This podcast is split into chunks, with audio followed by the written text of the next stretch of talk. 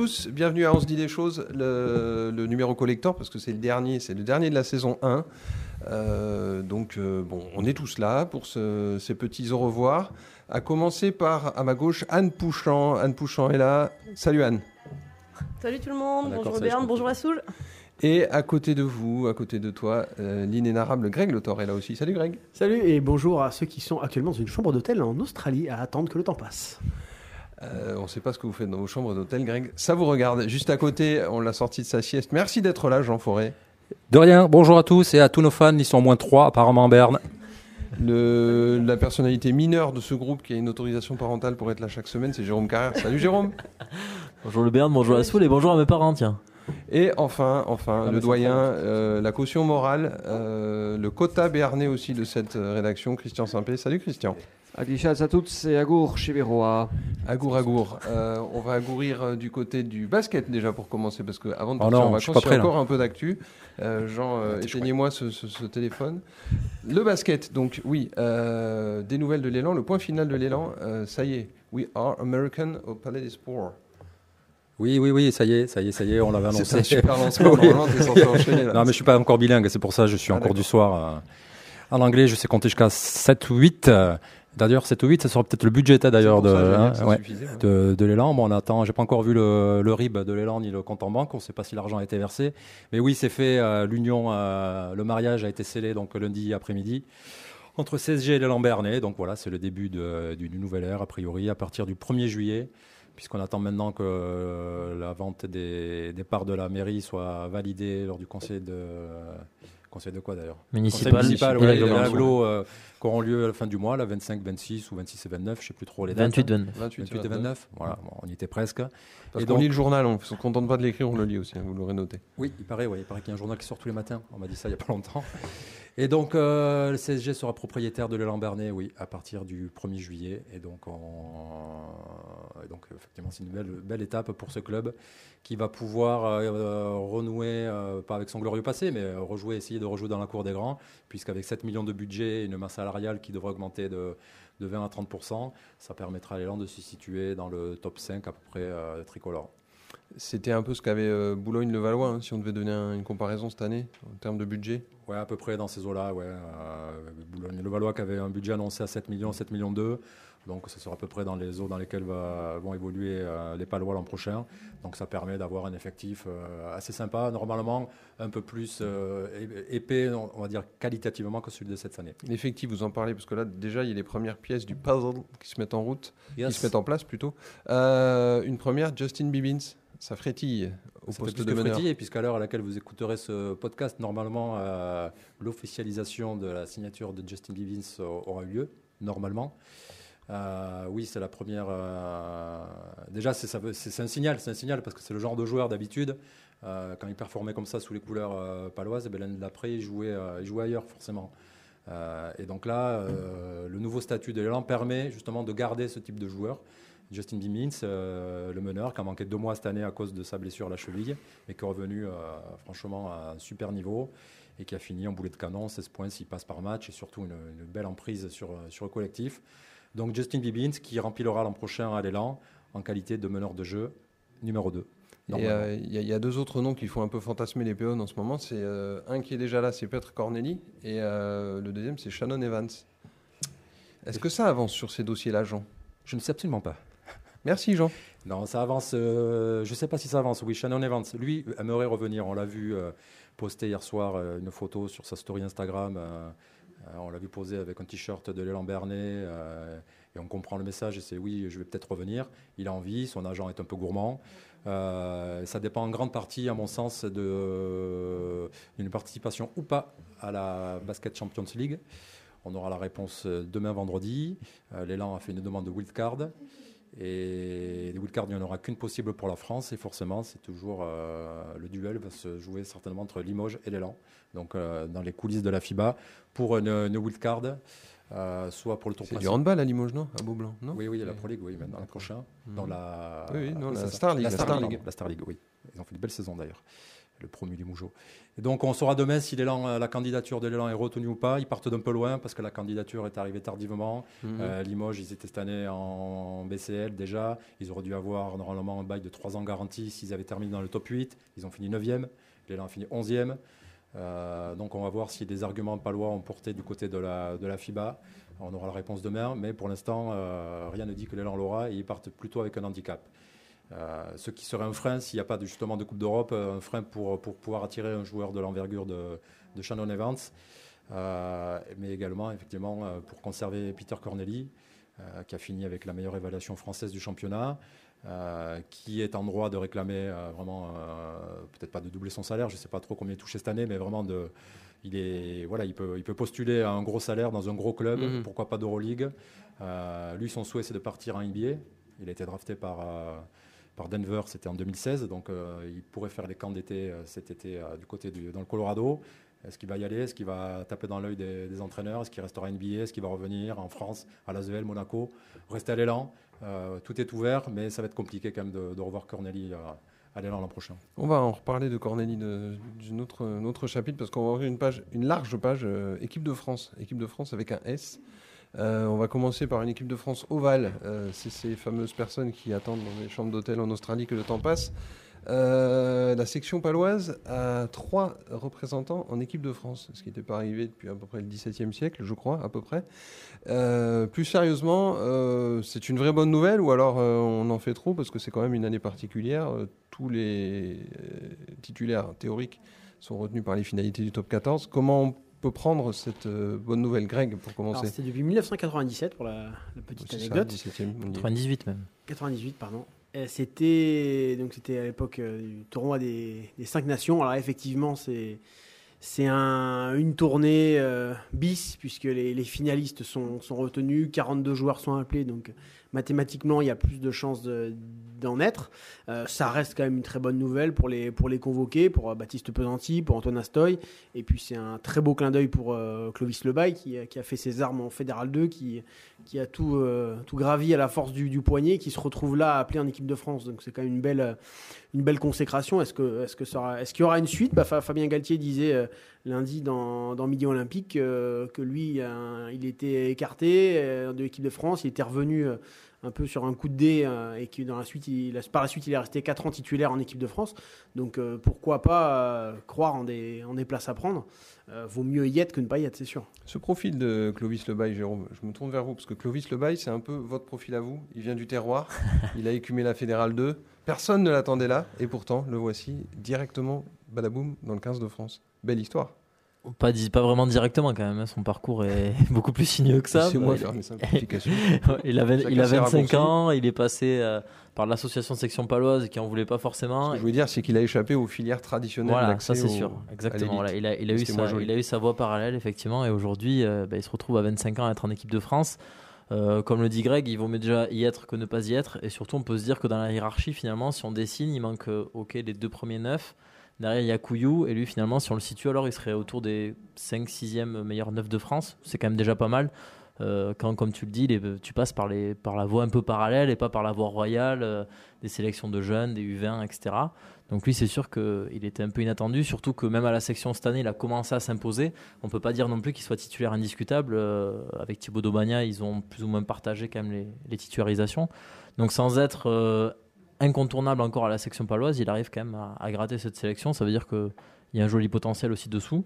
Euh, c'est vrai que c'est un joueur qui colle quand même un peu au style de jeu, on va dire. Euh, C'est un joueur assez joueur, qui, qui a bien dynamisé. Donc euh, qui a pourquoi un, beau, qui a un beau coup d'œil. On l'a vu avec le, dernier essai de, de la section contre Ouais. Montpellier, qui, a- qui est buteur, qui est, euh, qui est finisseur aussi, puisqu'il a 8 essais, ouais. qui est deuxième neuf, euh, deuxième parmi les demi-mêlés, deuxième marqueur euh, d'essai cette saison en top 14. Donc c'est vraiment un joueur qui peut avoir une, une carte à jouer. Et surtout, quand on voit l'exemple de Baptiste Pesanti qui est arrivé à la Coupe d'automne des Nations un peu sur la pointe des pieds, qui a eu droit à deux sélections, et finalement derrière qui a été rappelé pour préparer le, le tournoi à destination. Alors certes, il n'a pas pu participer parce qu'il y a ce petit plafond de verre encore qui l'empêche de, de postuler pour éventuellement détrôner des Leroux, etc. Mais malgré tout, il a quand même été appelé dans le groupe France euh, pour préparer le tournoi à destination. C'est quand même pas rien. Puis c'est un joueur qui va se confronter à l'exigence du, du très haut niveau, donc ça peut être que, que bénéfique pour la section, si ce n'est qu'il manquera forcément les matchs amicaux et la première La journée première journée. 14. Oui, ça c'est le revers de la médaille. Christian, vous qui avez un coq tatoué je sais pas où, euh, quelque part, ça doit vous faire plaisir. Plus sérieusement, c'est c'est trois pas loin en équipe de France. C'est euh, c'est un beau clin d'œil. Un beau clin d'œil, une belle surprise euh, de fin de saison, parce que c'est vrai qu'on s'y attendait pas. Euh, donc effectivement, euh, de prendre date un petit peu dans ce groupe tricolore. Et, et sait-on jamais pour euh, la suite euh, des événements avec la tournée de novembre et puis le prochain tour de destination. Et cet objectif pour tout le rugby français de France euh, 2023, cette Coupe du Monde qu'on aura à domicile. Une autre équipe de France, ça c'est, je me tourne vers toi Anne, parce que tu es allé faire un peu, de, un peu de surf sur la côte landaise euh, cette semaine. Euh, pas pour parler de surf, pour parler de handball, euh, parce que l'équipe de France féminine est en pleine préparation, avec une échéance à Tokyo, je crois, très prochainement, et tu as pu croiser la route d'Alexandra Lacrabert. Comment se porte-t-elle? Elle se porte fort bien. Moi, c'est vrai que j'ai plus vu plus de gouttes de transpiration que de gouttes euh, d'eau sur les vagues de Cap-Breton. Euh, parce qu'il faisait très chaud dans ce petit gymnase où s'entraînait Nelson Payou, où s'entraîne euh, l'équipe de France. Elle est en stage actuellement. Et euh, donc, euh, deux, trois semaines de stage qui permettent de bien se préparer, ce qui est assez inhabituel pour l'équipe de France, habituée à se, préparer un petit peu à l'arrache pour les, mondiaux, le- les euros. Euh, là, les Jeux Olympiques, c'est plus tranquille. En plus, les Françaises n'ont pas eu besoin de passer par les phases qualificatives. Euh, ces Françaises, elles restent sur, euh, sur un titre de vice-championne d'Europe l'hiver dernier. Donc, elles sont plutôt sereines. Alexandra Lacrabert aussi. Là, le groupe est euh, élargi. Il était élargi à 20, euh, 22 joueuses. Euh, il n'en restera que 14 à l'arrivée. Alors, 3 ont été écartées cet après-midi. Euh, mais Alexandra Lacrabert, il ne fait aucun doute qu'elle sera, qu'elle sera du groupe. Ce que j'ai de dire, c'est un peu la enfin, avec les années, maintenant, c'est devenu la taulière. Ouais. Elle transmet la sérénité autour d'elle, j'imagine. Oui, la sérénité, et puis c'est ça, elle, elle accueille les, les nouvelles venues. Il y en a quelques-unes. Là, il y avait une, une jeune arrière droite. Euh, voilà, c'est à ces filles-là qu'elle euh, qu'elle transmet. Euh, alors le capitana ne lui a pas échu puisque on aurait pu s'y attendre. Ceci dit, si Rabat Dembélé, la capitaine des Bleus, euh, est forfait, elle s'est blessée. Elle est blessée, ouais. Euh, mais c'est une autre, une autre fille, euh, Coralie Lassource, une ailière, euh, la capitaine de Brest, qui a été nommée au, au capitanat de l'équipe de France. Mais Alexandra Lacrabert, euh, je vais poser la question, ne s'en offusque pas du tout. Ce n'est pas une place qu'elle euh, qu'elle recherche. Parce que c'est pas une grande bavarde et grande parleuse non plus. hein, donc, euh, Non, c'est ça. C'est plutôt son- l'exemplarité sur le terrain, ça- son, son mantra. Euh, voilà, après, elle est, bon, elle est très claire sur l'objectif des Bleus. hein. Enfin, elles sont toutes très claires sur leur objectif, qui est de ramener cette médaille olympique, la seule qui manque au palmarès euh, des handballeuses françaises. On se souvient qu'en 2016 à Rio, eh bien, les Françaises avaient échoué en finale face aux Russes. C'est un adversaire qu'elles vont recroiser dans les premières phases, phases de groupe à, à Tokyo. Un adversaire qu'elles ont battu depuis, euh, c'était en finale de l'Euro 2017, lorsque, euh, oui, lorsque les Françaises ont été sacrées, sacrées championnes d'Europe. 2017 ou 2018, 2018, je ne sais plus. Enfin voilà, donc, euh, donc une équipe de France sereine. Et en attendant, avant Tokyo, donc deux derniers matchs de préparation euh, dans le 64, en tout cas euh, à Bayonne. Exactement. semaine prochaine, enfin fin de semaine prochaine. Fin de semaine prochaine, deux matchs euh, face à la Norvège.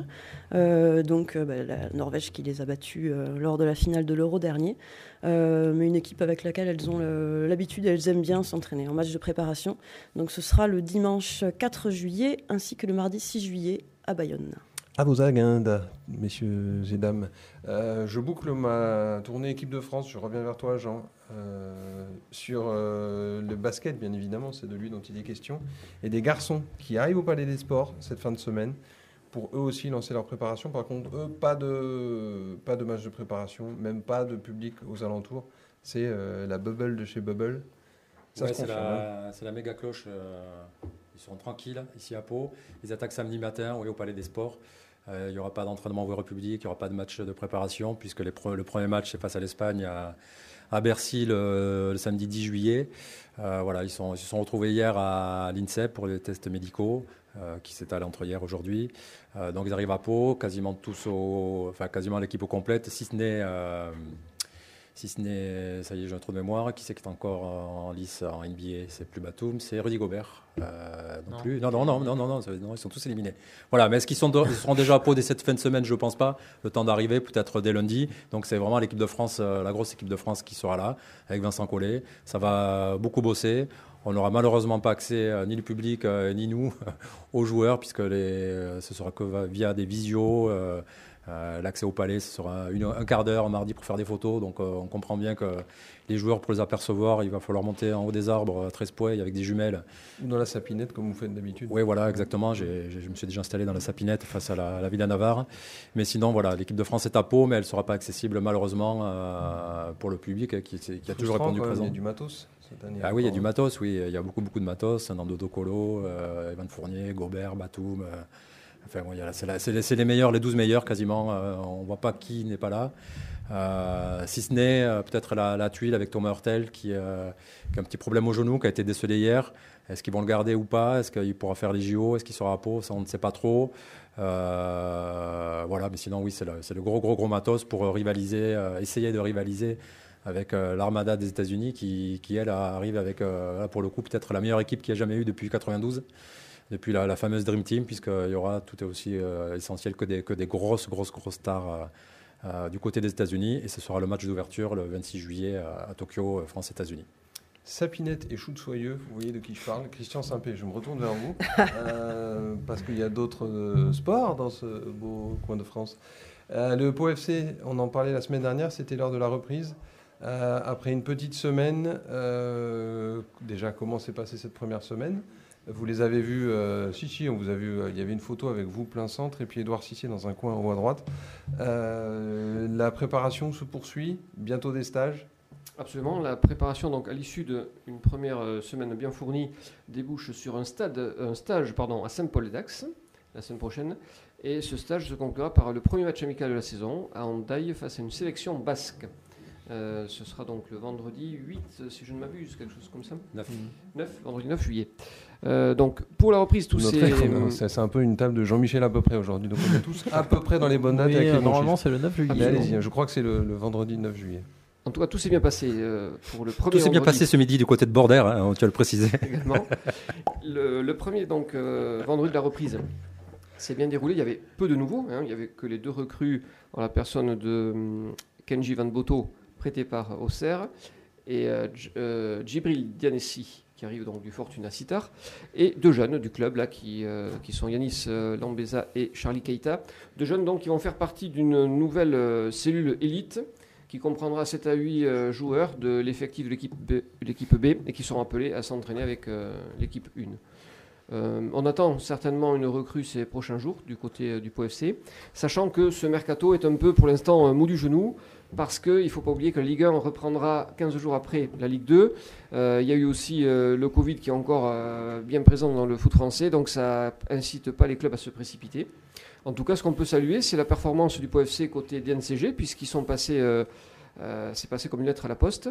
Et au contraire de, par exemple, l'AC Ajaccio, qui a un encadrement de la masse salariale, et encore, euh, par exemple, le TFC, qui, euh, qui doit donc fournir des éléments supplémentaires et qui a dû se débarrasser de ses deux plus gros salaires ces jours-ci.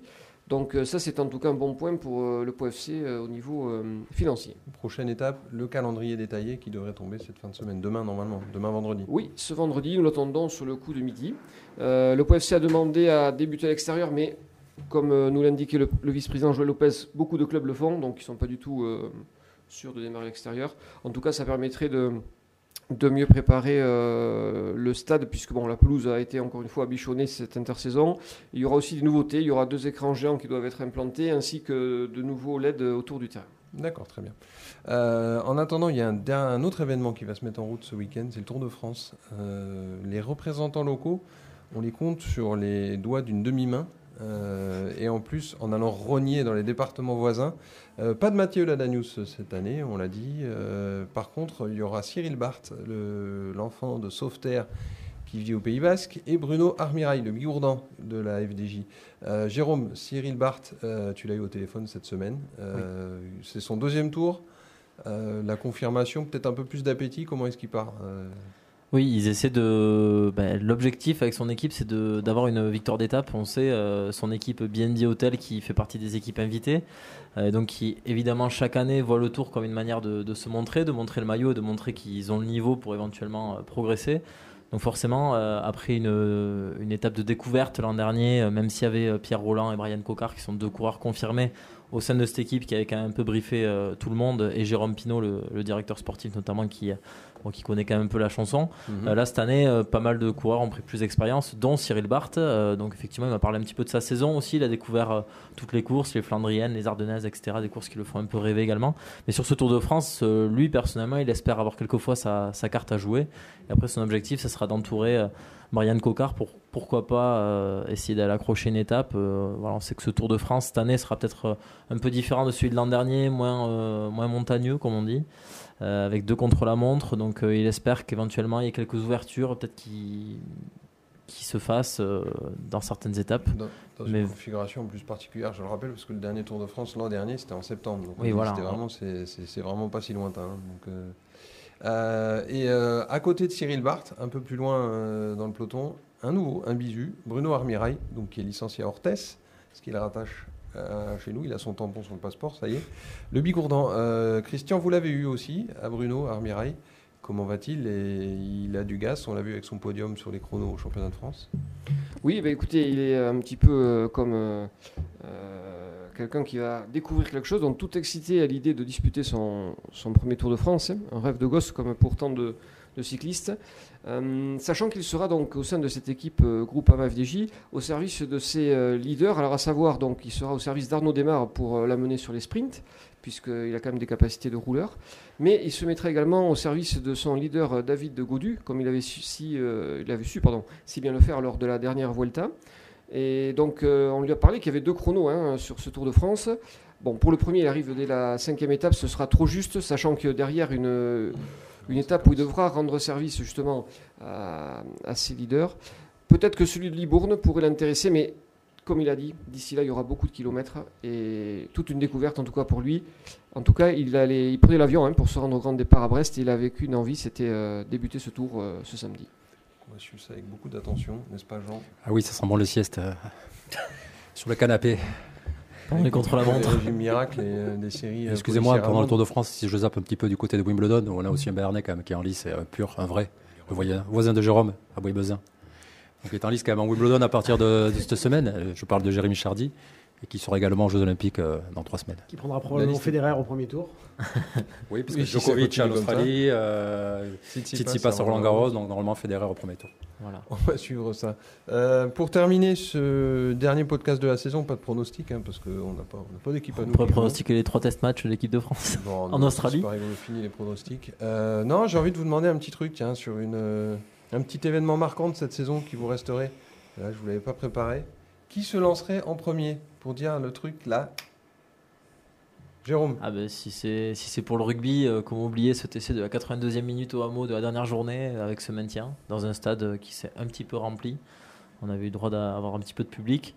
C'était quand même euh, un sacré moment. Enfin voir enfin, ce retour en fait à une vie entre guillemets un peu normale et cette espèce d'effervescence autour. C'était nous on était un peu au milieu en tant que ben, spectateurs en fait parce que parce que nous on était tranquille évidemment. Mais euh, voilà de voir tout ça autour, c'était quand même un événement assez assez marquant de la saison. Voire émouvant, si je vous suis. Suivant Ben, moi, je vous parlerai de football et de ce match nul oui. arraché, arraché par les Palois sur le, le terrain du, du TFC qui leur euh, valida presque à, ce- ce moment-là le maintien.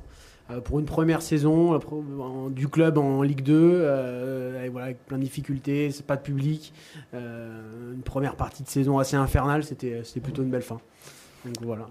Avec le premier usage du passé simple euh, dans ce podcast cette année, sur le dernier épisode, je le souligne. C'est validé. Jean Fouetté. C'est oui, oui, c'est validé. Oui, c'est valide. Oui, euh, moi je retiendrai, si je dois retenir euh, un match marquant, ce serait celui de basket, évidemment. La, la défaite au Palais face à Rouen, euh, 60-81, euh, pour la première d'Eric Barticheki, un match épouvantable, euh, une espèce de démission collective dans un palais à huis clos, ouvert à tous les courants d'air, c'était affreux. Et euh, je me suis dit ce soir-là, l'élan est 17e, avec trois victoires de retard sur le premier non relégable, il reste 17 journées.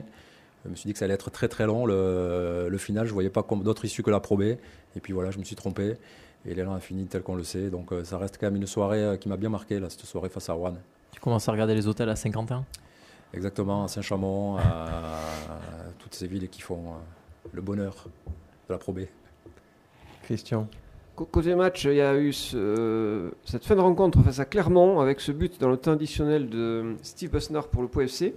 Et au niveau des moments de la saison, ce que j'ai bien aimé, c'est quand il y a eu la reprise euh, de la Coupe de France, là c'était en janvier, et quand on avait notre euh, petit poussé national, à savoir euh, l'association euh, Saint-Laurent-Billère, qui préparait son match face à l'Aviron Bayonnais. C'était un moment de fraîcheur euh, fort sympa au milieu du sport amateur qui était malheureusement à l'arrêt. Voilà, voilà ce que je retiendrai. Anne, Euh, moi, je voudrais rendre un petit hommage à Fanny Deberg, dont on a parlé il n'y a pas si longtemps, qui termine sa carrière de sportive de haut niveau, malheureusement sans accéder aux Jeux Olympiques de Tokyo. Mais voilà, ça se salue quand même euh, depuis euh, 10 ans, ou même, bon, ça fait 20 ans qu'elle est dans les piscines, elle le dit, mais ça fait 10 ans clairement qu'elle est à très haut niveau, que bah, sacrifie quand même une grande partie de sa vie à la natation. Euh, 21 titres de champion de France, euh, c'est beau. Et, et, et, et, autre coup de chapeau, parce que ce sera aussi une fin de carrière, mais cette fois avec les Jeux à Tokyo, Ahmed Andalousi, notre paratriathlète euh, béarnais, qui a enfin atteint son rêve de participer à des Jeux paralympiques. Il y participera donc à l'âge de 48 ans. Ce sera au mois d'août pour euh, voilà à Tokyo, en triathlon, paratriathlon. Et ben voilà, merci beaucoup pour ce petit rembobinage express de la saison. Il ne me reste qu'à vous remercier euh, tous les cinq déjà, parce que c'était vraiment très sympa de faire cette première saison en votre compagnie, avec des moyens techniques qui dépassent la raison. Steven Spielberg rentre chez toi. Merci en. Christian. Et qui fait hurler la régie, c'est très bien. Euh, aussi, bah voilà, super, tu m'as ruiné tout mon, toute ma sortie de piste, quoi. Allez, éteins-moi ça. Euh, cette fin de saison, on remercie aussi nos 12 euh, auditeurs réguliers, hors famille, bien sûr. Et moi, je vous dis à la, à la semaine, à la saison prochaine. Donc, ce sera fin de l'été, début septembre, fin de l'été, plus vraisemblablement. On jouera pas le maintien. On jouera pas le maintien encore, donc ça sera libéré, bronzé, reposé. Non, ça je crois pas. Donc je vous souhaite une bonne fin de semaine, un bon Tour de France, un bon Euro, un bon tout. Et euh, tout sauf des glaçons dans le rosé, s'il vous plaît. Respectez-vous et respectez-nous. Allez, à bientôt. Ciao, ciao. Au revoir. Ciao. Ciao Bye bye.